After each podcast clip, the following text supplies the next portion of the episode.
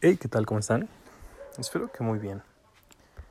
El día de hoy, viernes 12 de marzo, eh, la situación de los mercados estuvo bastante mixta. Antes de comentar, me gustaría empezar este episodio con una frase que me gustó bastante el día de hoy, que dice así.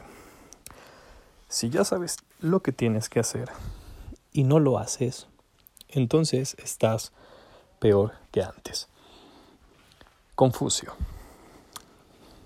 Ustedes, en el momento que saben las acciones a realizar, ¿cuál es su estrategia para empezar?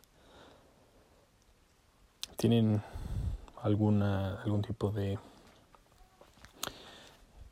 itinerario, de agenda o simplemente toman acción. Déjenme sus comentarios en Instagram, arroba saulbar19. Y vaya, en el resumen de hoy, patrocinado nuevamente por el Pollo Beto, tenemos que el, eh, el Dow Jones Standard Poor's 500 finalizan la semana en máximos históricos a medida que la tecnología reduce las pérdidas y los ciclos brillan. El día de hoy, el Dow Jones subió un 0.90%, el Standard Poor's 500 un 0.10% y el Nasdaq Composite bajó un 0.59%, pero había bajado alrededor de un 2%. Eh, noticias nacionales.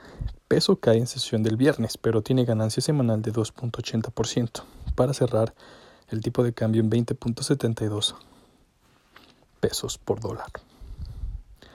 El viernes de la semana pasada, recuerden que había cerrado en 21.32 eh, pesos por dólar. Entonces, vaya sí que tuvo una buena, considerable recuperación.